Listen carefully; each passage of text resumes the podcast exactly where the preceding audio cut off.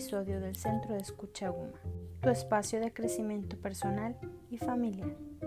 Mi nombre es Marcela Susilla y hoy quiero hablarte acerca de la maternidad y la lactancia. Cuando pensamos en maternidad, a menudo tenemos la imagen de una mujer embarazada.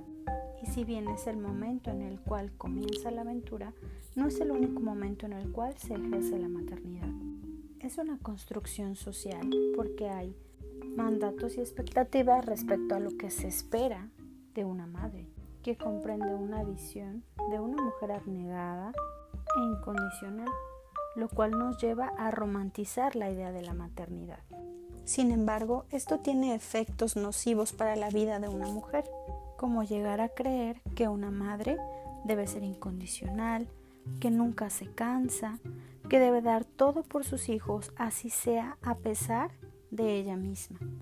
Pero la invitación hoy es a reconocer que mamá también se cansa, se enoja, quiere desaparecer, así que antes de juzgarla, ayúdala, porque quien cuida de todos también necesita que la cuiden. Aprendamos a reconocer que una mamá también es una mujer con equivocaciones, sueños, deseos y metas que van más allá de sus hijos. Así que mujer, si has decidido ser madre, hoy te invito a que no te olvides de ti, porque solo a través de ti es que tus hijos se nutren. Se nutren de emociones y también se nutren de tu leche. Y es a través de la lactancia que comienzas a establecer este vínculo amoroso piel con piel.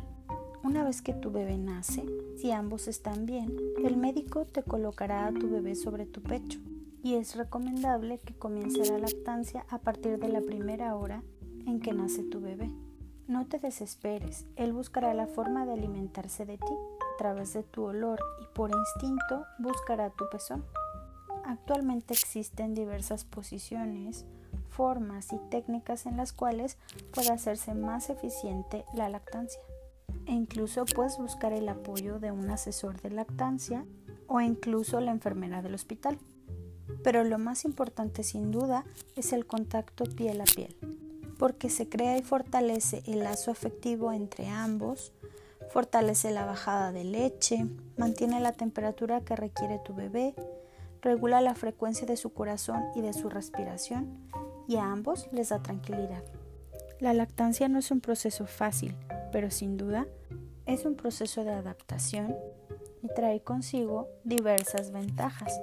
Por ejemplo, es el alimento más completo en los primeros seis meses de vida. Se digiere fácilmente y no produce alergias. Mejora el desarrollo de tu bebé. Es higiénica y siempre está lista y a la temperatura adecuada. Le proporciona a tu bebé las proteínas y vitaminas necesarias para su crecimiento. Le transmite defensas, contra gripa, diarrea, asma, leucemia, diabetes y obesidad. Le das amor, confianza y seguridad. Disminuye tu sangrado después del nacimiento.